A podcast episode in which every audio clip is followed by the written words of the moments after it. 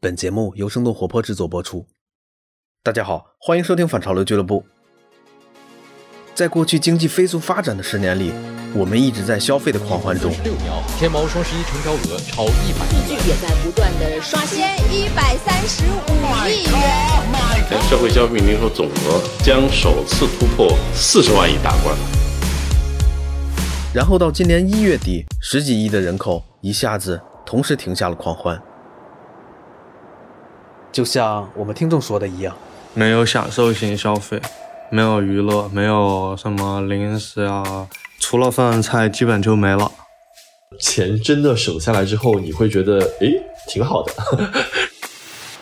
那这种变化是否会给我们所有人的消费行为都带来影响？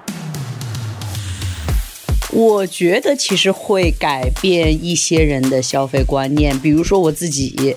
呃，我觉得对这个长期的发展路径上不会产生一个特别大的改变。今天我们的客座主播徐涛就给大家带来了两位观点不尽相同的嘉宾，也许他们会让你重新观察自己的消费行为，而在疫情结束，我们重新开始买买买的时候，能带有一点新的想法。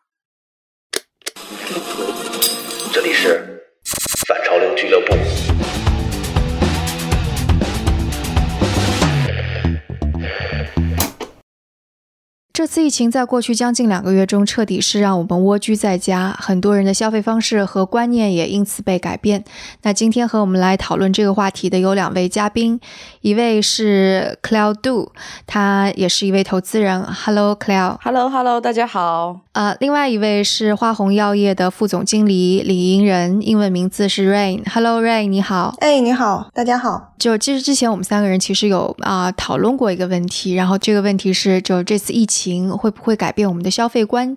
然后当时你们俩给我的回答正好是不一样的。那 Cleo，你当时给出的答案是？我觉得其实会改变一些人的消费观念，比如说我自己，我们买什么东西可能也会改变，然后怎么买也会改变，然后整个的这个对于消费、对于快消，然后对于这种就是生活的一些概念，我觉得也是会有一些改变的。嗯，那 Ray，你当时是怎么觉得的？我是觉得，其实本身人的消费观一直都在进化，而中间可能会出现一些很大的社会事件的时候，它可能会在短期产生一个很呃戏剧性的改变。但是真的把它放到一个历史长河中，真正改变人消费观的，应该还是根据我们自己的科技进步，然后经济发展到一定程度以后，才会产生一个真正质的改。嗯，而这中间产生的一些呃事件，可以理解为是一些杂音，它可能会出现一些 bias，它对这个长期的这个呃发展路径上不会产生一个特别大的改变。其实，关于疫情会不会改变我们的消费观这个话题，反潮流俱乐部也采访了一些听众。消费跟之前最大变化就是在吃上，呃，二月份就没有再出过门，所以说也就不可能出去吃。这是谢长庆，他在大连。每个月工资相对来说比较固定，应该不会出现报复性消费，在健康这块投入可能会比之前多。之前其实我是一个不爱吃零食的人，我也从来没有网购过零食。这是 Emily，她在北京。这个疫情期间呢，我就会经常种草一些就是那种淘宝的啊、呃、好吃的零食，以及好吃的泡面或者是好吃的各种粉。我觉得这个是我改变挺大的。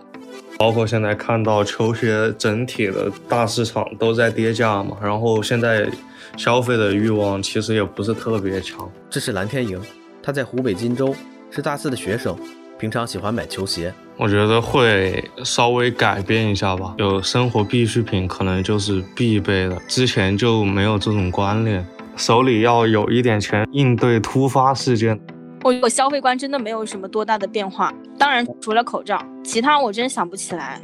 这是娄晨星，他在宁波，疫情对他的改变不多，可能和他的日常习惯有关，可能比较宅。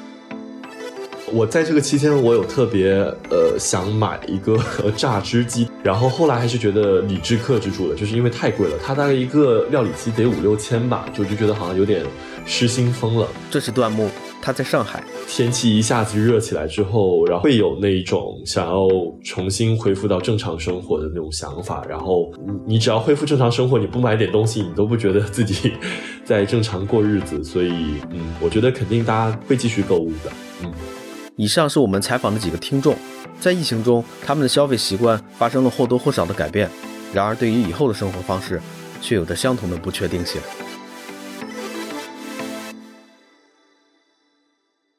所以，就是当时跟你们俩聊完之后，我就觉得还挺有意思的，因为我是在你们的就跟我说的这个解释当中，我是看到了有一些观点可以碰撞的地方，也有一些其实你们观点是相似的地方。那我我要不先来这样子问一下吧，就是你们在这次疫情当中，就你们自己的。那个消费的方式和观念有发生一些什么变化吗？克廖，你刚刚也有提到说你其你其实也是发生了一些变化的，对吧？对，嗯，就拿我自己来说吧，因为我最近都在在我老家隔离嘛，在湖南长沙，然后呢，基本上两个月没出门了。然后我就突然发现，说原来生活可以变得特别简单。我真的就是没有任何的消费，我真的所有的现在所有的钱出去都是给我妈去买菜。然后呢，我们家我们就在家里面做，就是就是吃非常简单但是非常好的这样的一些家常菜。到最后你会发现，说并不是说你吃什么，而是跟而是说你跟谁吃。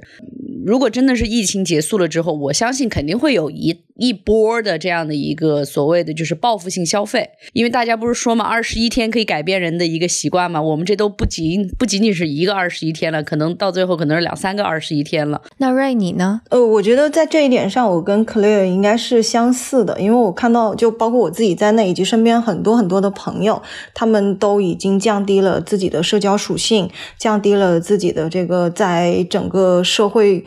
环境当中的一个商业属性，比如说，就从一个日常高频的消费者变成了一个低频的消费者，从一些就是不是那么刚需的一些产品使用者，变成了回归到一些基本需求的一些消费者。所以，但是，呃，我始终觉得这一件事情，它可能会在某一个阶段改变我们的一些行为习惯。但是，呃，人的行为习惯是有很大的一个惯性的。也许二十一天能对我们未来半年产生一个改变，但是真的长期来看的话呢，之前那么多年积累的一些习惯，它依然还会 push 我们回到。正常的这个生活状态当中去，但是不是说这一次的疫情对我们的改变，就是说不会有任何影响，一定会有影响，而这些影响也会影响到我们未来的一些行为，但这个影响不会是只讨论这个疫情当下发生的事情，而是结合到。单个个体之前的一贯习惯，以及这这一个疫情中他看到的、见到的和他改变的东西以后，产生一种所谓的新的模式吧，是或者生活方式。因为我们都是社会经营的参与者，也是我们社会经营的对象，所以每一个 single element，每一个小元素的改变，都会造成一个很大的一个变化。所以你会去回溯一下，就比方说，我们人类社会是什么时候进入到消费主义或者有消费主义思潮这样的一个阶段的吗？哦，这是一个非常宏观的问题，我也许见解可能不够深刻，但是我认为，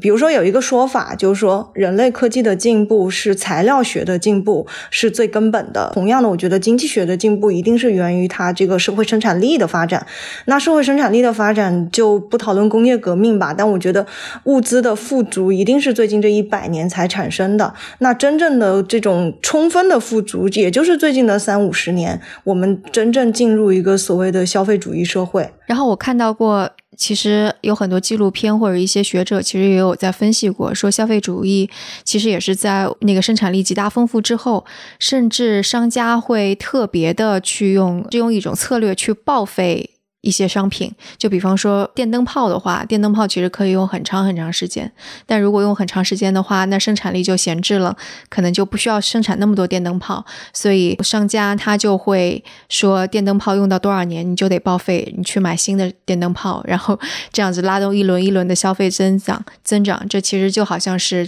最近一百年也在才发生出来的事情。嗯，资本主义的这个诉求，在遇到了这个是人类发展进步路程上的一个科技发展的时候，它会产生一种怎样的一种引导性的所谓的主义吧，或者是说一些以商业为内核的一些想去倡导大家消费的一些理念。那 Claire，你那边观察到的关于这种消费主义的趋势跟现象是什么样子的？因为其实，其实你看，整个的消费主义其实更多的是来自于美国。然后呢，所有的东西都是，哎，我们应该多消费，多消费，多消费。其实这个也是因为跟它的整个的这个社会经济的发展，以及包括整个的经济结构是非常相息息相关的。因为他们本来就是一个重消费的这样的一个国家嘛，所有他们的包括公民都是其实都是就是靠信用卡生活，然后呢就是超前消费。呃，所以我觉得这个也就是美国主义的，其实美国文化里面很重要的一点就是这个稀缺性，它一直通过不断的这样的一些广告也好，或者是根据很多的这样的一些它的潜移默化的这个文化里面，其实就是告诉你说你永远不够，你拥有的东西永远不够，所以你才会要去换。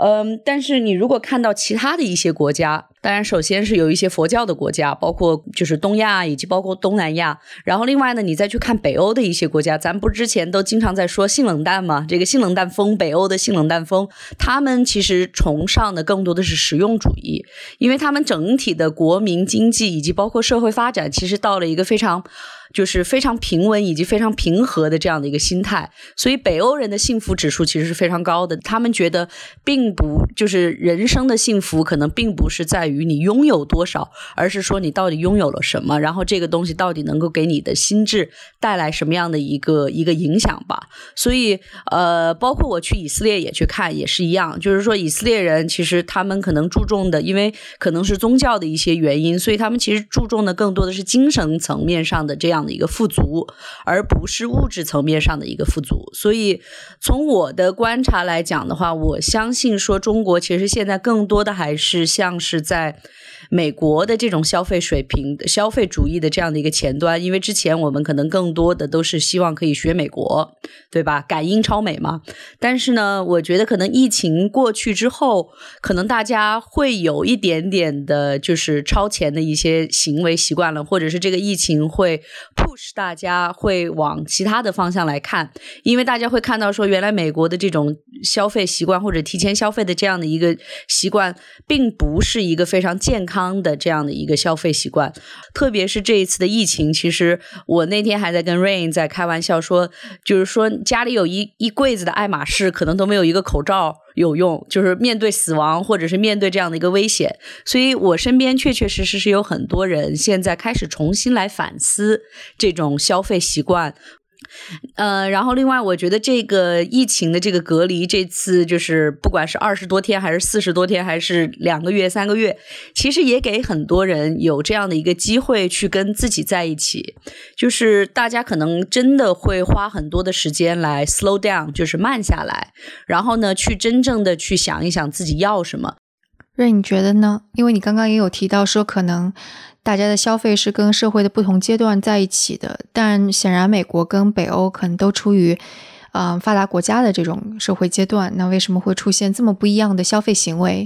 嗯。回归到一些比较理论层面上来讲的话，人的这个需求是有一个层次的嘛？我想大家也都知道。那最高层次的这个需求一定是自我的一个满足，因为你安全需求、爱的需求，嗯，你的基础的物质需求都达到了以后，才会到达一个所谓的自我实现的这么一个需求。然后我其实在想，就现在我们。大家首先可以确认一件事情，就我们都已经认为，呃，消费主义不是一个还能适应未来社会发展的主义。因为我认为所有的盲目的消费主义和物质主义，现在大家都用一个定义词叫做泛滥嘛。那同样的，我们在讲这个资本主义社会的时候，它已经不是单纯的就是说，哦，资本逐利这件事情，我们全部人都是逐利的，公司的唯一依归是为股东服务，这件事情已经变成了一个好像已经在逐渐被淘汰。那我们都在寻求一种新的这种。形容词在它前面，就所以就会出现了什么包容性的资本主义社会、可持续性的资本主义社会啊，甚至还有一些更文艺浪漫的一些词汇出现在这儿。那其实，在这儿的时候，我们其实都在探讨的就是说，我们当物质足足够丰富的时候，我们的这些基础需求一层、二层、三层、四层到顶层的时候，该怎么去满足的这么一件事儿。那我们在讨论顶层需求怎么被满足的这个前提下，我们去看美国也好看。北欧也好，这些都已经到了这个层级。那他们在自我满足的过程中追求的东西，就他追求的那种自我满足的方向，也许会产生了一个非常大的不同。其实，在美国的精英阶层，已经已经不是说我要通过买买买，或者是说通过哪些物质去标榜我是谁，而是真的是去看我在做着一件什么事儿。它就是我是谁的这个标签。同样的，北欧其实我在我看来也是一样的。那它极简的背后，其实就是他人在跟自然交互过程中，他去做的一件一件的事情。只是说他这些吃和喝和用的获得路径不同了，他可能有更多的自己个人的参与过程在里面，而不是说这种呃快速消费主义。我们之所以用这些东西标榜自己。可能背后往往是因为我们需要快速的去获得一些东西，所以我没有办法说在这个路径上面去慢慢沉淀下来，去用这个路径证明自己是什么，而是我要那个结果。那。在这件事情上，我觉得确实很好一点，在于像 Claire 说的，就咱们这么忙的一个社会，整个社会机构机器都很忙的时候，忽然一下 shut down 了以后，整个社会慢下来，因为这不是你一个人想慢能够完成的这么一个四十天也好，两个月也好的一个缓慢，这真的是必须整个社会机构大家都慢下来的时候，你的心才能慢。那我们这个时候应该是大家心态都尝试过从。焦虑，然后惶恐，然后到慢下来思考，思考了以后再出发的这么一个过程。嗯，我觉得这件事情其实挺好的，我也很期待后面会对整个中国社会产生一种。什么样的影响？但是，与其说对未来中国社会产生一种我们更反思，我们应该慢下来这件事情，我反而觉得可能会是中中国经济的一轮新的加速器。嗯，这个怎么说？因为现在大家对经济都很悲观。嗯。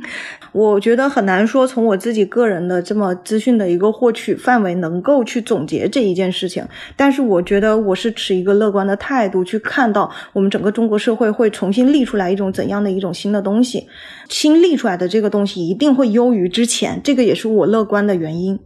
克莱尔，你好像没有那么乐观，是不是？我觉得吧，这个东西就是所有的东西它都有一个 cycle，它都有一个周期。然后呢，我觉得这个东西其实也是到了一个 the end of the first cycle，就是在过去的四十年，我们就像就像刚刚 Rain 讲的，我们可能就是一直都是蒙着头往前冲，对吧？什么唯快不破，对吧？所有的人就是都是比着要。往前走，然后呢，什么东西就是不管什么东西，可能三天就出个 demo，然后呢，我们就先往前走，然后就是野蛮生长来往前冲。但是这一次，就像 Rain 说的。突然一下，不管是你自愿还是被迫，所有的东西都 shut down，所有的东西全部都停下来，逼着自己要给自己这样的一个时间去打发。其实你会发现，说其实，呃，整个的经济形态里面还是会有一些问题的。就是我们之前这四十年的这个经济的整个的这个里面的话，它还是有一些问题的。呃，有一些公司它可能它的整个的这个商业模式是并没有 based 在。真正非常踏实的一个基础，所以，那你真正是你它的这个市场的需求到底有多大？我觉得这些都是这一次疫情能够让所有的消费者以及包括所有的，就是我觉得国人很好的一次机会，来重新的审视自己吧。对。你现在收听的是由生动活泼制作的反潮流俱乐部，我们一会儿回来。上期我们讲述三十年前的时尚这期节目播出后。喜马拉雅上一位听友评论说：“最舒畅的一期，从头到尾听完了。作为时尚从业者，我是哭了。”那后面还有一段很长的评论，在这里就不念了。非常感谢你的留言。如果你喜欢这档节目，可以在各大播客平台上给我们留言，你的留言我们都有认真在看。你也可以添加声小音助手的微信号“声 FM 一”来加入反潮流俱乐部的大家庭，或者关注生动活泼的公众号。来获取这期节目的文字版本。那如果回复关键词“消费”，还能获得二零二零新冠疫情消费者行为态度影响与趋势报告这份资料。接下来我们回到节目中，回到这个消费习惯上面来说哈，我们刚刚有说到可能会对消费习惯有一些反思，可能就不会再进行那种。比较呃大手大脚花钱之类的，但我们同时也能看到，像日本在经历了它的飞速发展的十年之后，进入了一个低增长、期，然后就进入了漫长的低欲望社会，就大前研一说的低欲望社会。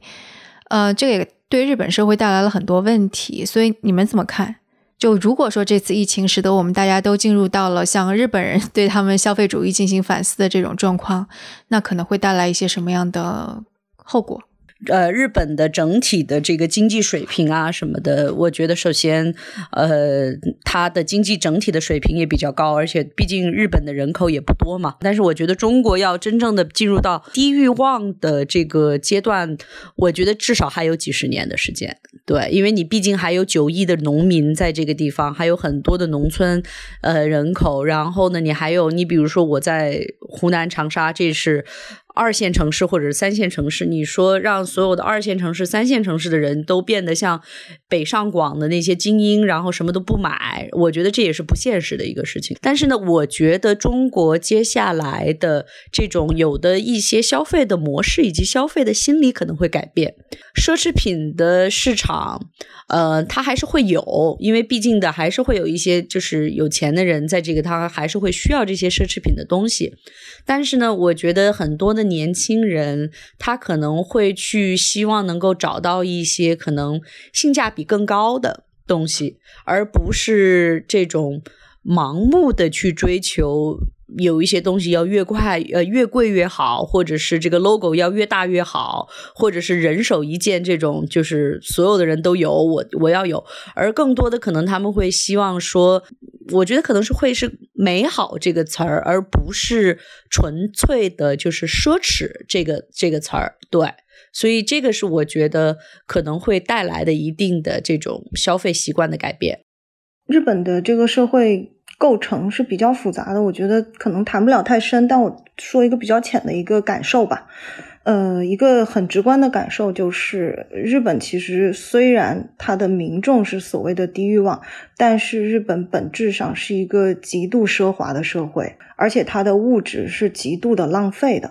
在日本的商店、日本的这个超市，琳琅满目，同类型、同质化的产品充斥着各大的货架。商家赢取的、赚取的不仅仅是商品的利益，还有就是你的欲望。你的欲望也是商品之一，也是商品价值中那个溢价的那一个很重要的一部分的时候，那我就降低我的欲望，我不要把我的欲望被你利用。所以我觉得它的本质，我观察到的可能是这样的一种对抗的一种心理。而中国，我觉得应该是完全不一样的一个社会形态，至少在现在。那同样的，再说到就是说中国未来的一个消费。潮流的一个改变的话，嗯，我觉得有一个很重要的一点，就是确实像 Claire 说的，就年轻人他肯定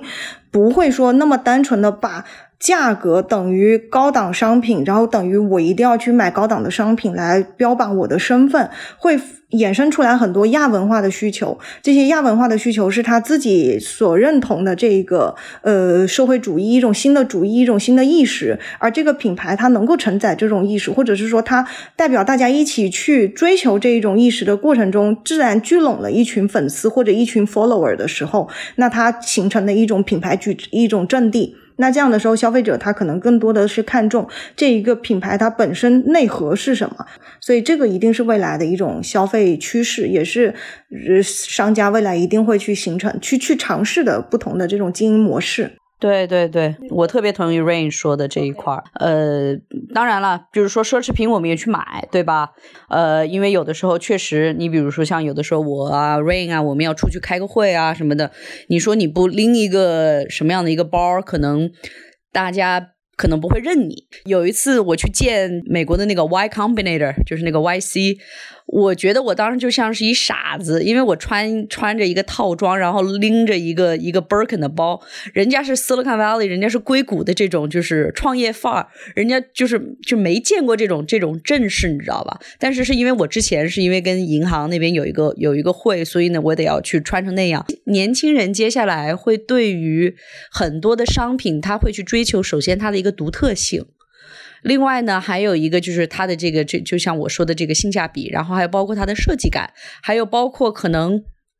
它的这个成分，它是不是纯天然的，它是不是可环保的，它是不是可回收的？我觉得接下来很多的年轻人可能会怀，就是会要来看重这样的一些东西。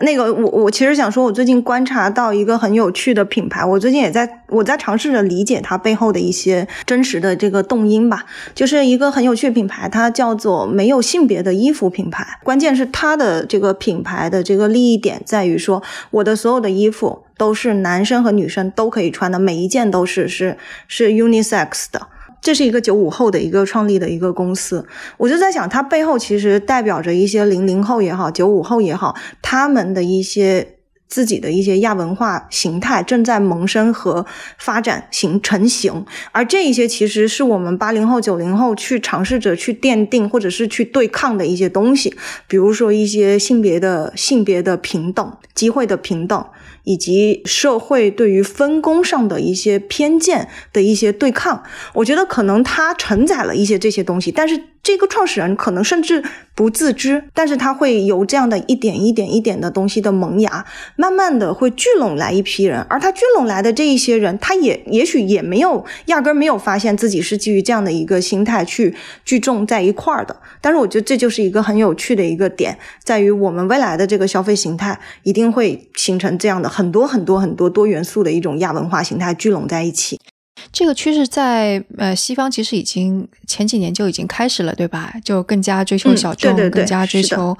价值观这些东西，嗯，就这个小众，它不是说我为了小众而小众。我相信我们看到了很多小众的品牌也好，小众的行为也好，它被淘汰了。而真正留下来的所谓的小众，它是有更深刻的内核的。而这些内核是整个社会发展，就我们最开始开篇当时就谈到的啊。那社会发展到一定程度了，哪些哪些东西对应的发展以后，它在这个时代它产生了，它能够存活下去，并且还对未来形成一种指导性。是这样的一个状态，对，所以就是我还是蛮好奇的，因为你刚刚也说这不是一个真空出来的，消费者自己的认知跟品牌的变化，它是在一个社会阶段当中的，所以我有一系列的问题，就比方说，当我们说那个对抗消费主义的时候，比方说日本的那种低欲望社会的消费形态，跟我们之前面说的北欧的消费形态有什么不一样？然后为什么美国它可能就虽然也。有很多小众的品牌冒出来，但是它就没有发展到像北欧那种状况。我觉得这个还挺难回答的，因为其实因为东亚文化跟北欧文化从根本上有太多太多的不一样。我我觉得他们只能说它呈现出来了一个表象是类似的，但是我从内核上感受到日本民众的心态和北欧民众的心态是完全不同的。整个东亚国家还是有很强烈的一些这种。孔儒的一些特性的北欧那边，对于现在就是人类与自然的这么一个结合，到底应该走向怎样的一个趋势？人类是否真的是一个这就应该存活在这个地球上的一种生物？我觉得他们是在挑战那些东西，而我们还是在 follow 一些祖宗的理解，就是我们应该要跟自然去对抗，我们应该要活得更好，我们应该从自然去索取一些东西。当然，我们同时形成一种平衡。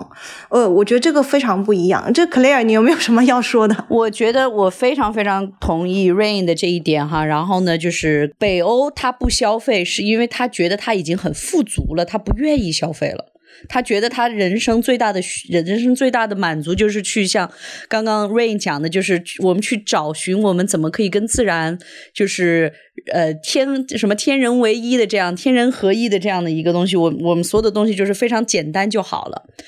日本它低消费是因为很多人消费不起，但是你要想到很多的奢侈品，除了中国之后之外的最大的一个 market 其实在日本，但是很多的日本年轻人他不买，是因为他不是因为他不想买，而是他们也买不起。东亚我们整体的这个文化的根基其实是焦虑。包括教育的整体的这个系统也好，社会的系统也好，其实它都是竞争，它都是焦虑。嗯，但是北欧的人，他首先他的人口密度就只有那么大，然后另外呢，他地广人稀，人口是高福利、高税收嘛，所以呢，所有的人，因为他赚了很多钱以后，他基本上百分之七十的钱都交税了嘛，所以。他也没有剩多少钱，但是呢，他也会发现说，他其实并不是需要特别多的这样的一些钱之类的，医疗也免费，学学校也免费，可能住房也不是那么贵，然后自己的工作又高，然后社会也非常稳定，然后也没有那么多的这样的一个竞争在这个地方，所以，呃，我觉得这样的一些社会形态才是造成了这两个国家对于消费观以及包括消费习惯完完全全不一样的。我还希望比较一下北欧跟美国，因为你看这两个国家啊，就是这两个地区，其实呃基本上资源都还挺丰富的，然后人口其实也并没有那么多，但是显然北欧会更加低欲望一些，或者反消费主义一些，但美国依然是一个非常消费主义盛行的国家，即使消费者可能观念有一些变化。呃，因为我我在美国上学，从小你就会发现说，所有身边的这些美国人。他们身上，他其实是有非常多的一些贷款的。然后呢，不管是他的就是学业的贷款，然后学业贷款了之后，他有车贷，他有房贷，他有所有的这个。然后呢，还有很多的人是没有医疗保险的。这个东西跟北欧是不同的，北欧的教育是免费的，它的医疗是免费的。当然，因为它的税收非常高，两个体制是完完全全不同的。你是不可能是把美国去跟北欧来相比的。这个我不是说哪一个好或者是哪一个不好，因为呢每一个体制它下面能够出来的这个东西是不一样的。欲望这个东西它不是一个错或者是对，欲望这个东西你用的好的话，它就是非常好的一个东西；用的不好的话，它当然就像是一个。潘多拉的魔盒，然后可能会释放出非常多的一些不好的东西出来。但是欲望这个东西，有的时候才是社会进步的一一个导火索，或者是一个促进剂嘛，对吧？所以美国能够在二战之后能够成为世界的这样的一个霸主，或者是成为这个世界的一个 super power，其实也是因为它强烈的刺激大家去消费，所以呢，它的整个的社会才充满了很多的一个些创新之类的这些东西。但是北欧。他们可能并不 care 这样的一些东西，他们就觉得守好自己的一亩三分田，然后呢，能够跟自自然好好的去相处，可能这个对他们来讲就很很很好了。所以我觉得这两个国家从民众的从历史来讲，从民众的心态来讲，以及包括整体的这个政治以及社会的结构来讲，是完完全全不一样的。所以他们的消费观绝对不可能一样。所以这次疫情的确也是提供了一个非常短暂的时间，让我们能够。去去想一下，去想一下，可能说我们到底想要之后我们的社会是什么样子的？然后我们到底是想要一个类似于北欧那样子的消费观念呢，还是美国那样的，或者甚至是我们应该有我们自己的消费观念？然后以及我们可能也要去反省说，呃，品牌正在利用我们的心态在做什么样的推销？然后品牌做这些事情是不是我们想要的？就我们到底是对品牌说的这些故事全都照单全收呢，还是说？说我们可能是要去挑一挑，我们选那些跟我们价值观相似的品牌去进行消费，对吧？对，我觉得品牌也要自己要重新的去审视一下。现在美国特别开始来流行的这样的一个，更多的是向北欧这边学习的一个地方，其实就是 sustainable fashion，就是可持续的时尚。因为大家到最后会发现，说时尚行业是全世界第二大污染产业，它对整体的这个环境的这种污染，然后呢，对于整体的这个材料的这个浪费，其实是不可以想象的。所以呢，现在很多的这个美国的这些呃商家也好，还有包括很多的这些 designer，很多的设计师，其实都在想说，怎么能够让他们的包括。染料啦，然后还有包括布料啦，怎么样可以变得更加的环保？然后另外呢，还有很多的一些设计师也开始去在他们的设计的品牌里面多加入一些价值观，以及多加入一些正能量的一些东西，而不仅仅是为了设计而设计。现在你包括像 Dior 有一款就是 We're all feminist，对吧？我们都是女权主义。然后呢，最近好像还有一块也是对于就是女权之之类的这样，就是说接下来很就是你会看到很多的一些大牌儿，他们都把个人的一些设计师的一些想法，以及包括社会上的很多的一些想法，都开始加入到这个阵营里面来了。因为大家会发现说，其实。对于美的需求，大家都会有的，所以呢，这一些品牌其实它是 carry 了很多的这样的一些社会责任的。你的材料怎么用，你的生产怎么来做，然后呢，你表达了什么样的一些个价值观，其实是会非常非常的去影响你的这个受众群体的。而很多的这样的一些奢侈品，它的受众群体是名流阶级，对吧？然后这些名流，它其实对社会的整体的这个影响，以及包括社会的发展，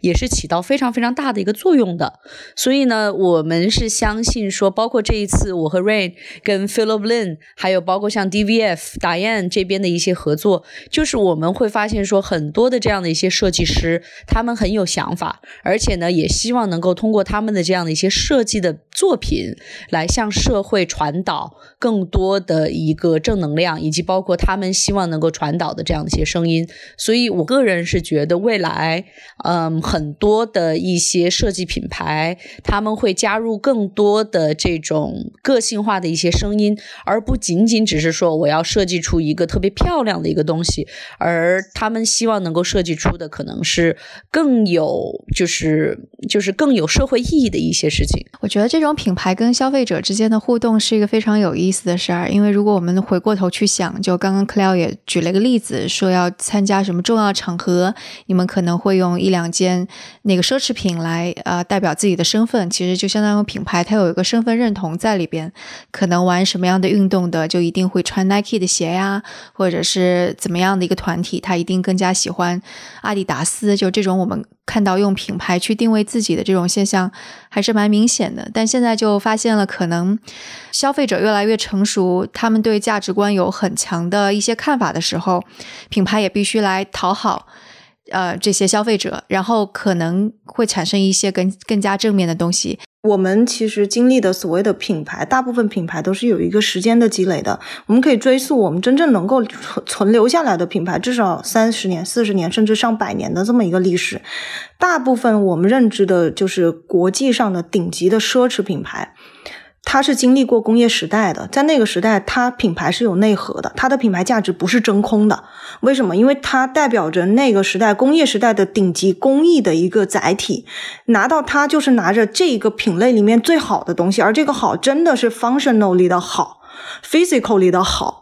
而现在，我们其实已经进入到一个数字化时代、一个科技时代的时候，那些工业时代的 functional 里的好和这种所谓的真正的工艺上的美好，它是否还是我们现在品牌所去倡导的这种美好？所以现在我觉得有好多好多的品牌，它慢慢进入了一个内核真空的一种状态。那很多品牌现在急需这些内核去丰富自己，去支撑自己的这个价格价值体系。我觉得为什么我们现在把奢食品附上了一个不是很好的一个标签，在于说，它其实原来在那个工业时代，它崇尚的一种工工匠精神，或者是极致工艺的追求精神，它不会是负面的，它绝对是一个很正面的，并且人们愿意为这种正面的追求去付费。而当这些正面的追求，它已经不是一个社会发展的潮流的时候，人们还在愿意为它付费的时候，它真空了，它真空了，它就不代表任何价值，它只是单纯的代表着一种身份象征，或者是一种。物质象征的时候，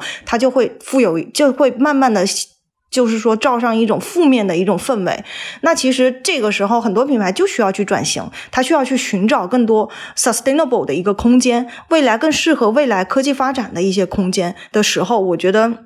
这个时候其实很多品牌是很危险的。同样的，也给了很多小众的品牌或者新的品牌的一个很巨大的一个机会。我觉得非常有道理。就举一个例子，就是我当时看那个 LV 的传记的时候，是知道它当时真的质量非常的好，做旅行箱，所以它才能够脱颖而出，在那么多的手工艺者当中。对，其实很长的一段时间，我觉得在最近的十年、二十年，尤其西方社会更早进入这种状态，就是品牌只能通过广告和洗脑的手段去提升它自己建立的价值，然后以至于到现在，消费者跟广告的对抗性也是空前的一个激烈的一个状态。所以这种是需要一个结构性和一个真的是从釜底抽薪的这么一个改变。这就这也是这一次疫情过后，我特别特别期待的一些社会变化。我可能也许不知道它是什么，或者我的猜测也许。许是错的，不够纯粹的，但是我们很值得期待。那今天也聊了很多了，也也期待我们的听众能够把自己对嗯疫情当中对消费主义的思考能够告诉我们，我们来把这个话题接着讨论下去。那今天非常感谢 Clare 跟 Rain 两位来分享大家的想法啊，那谢谢二位啦。好，谢谢。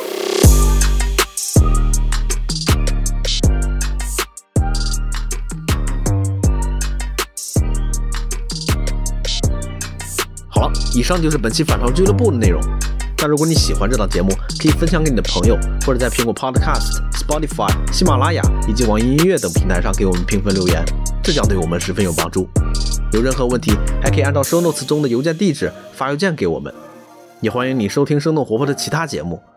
那我们下期不见不散。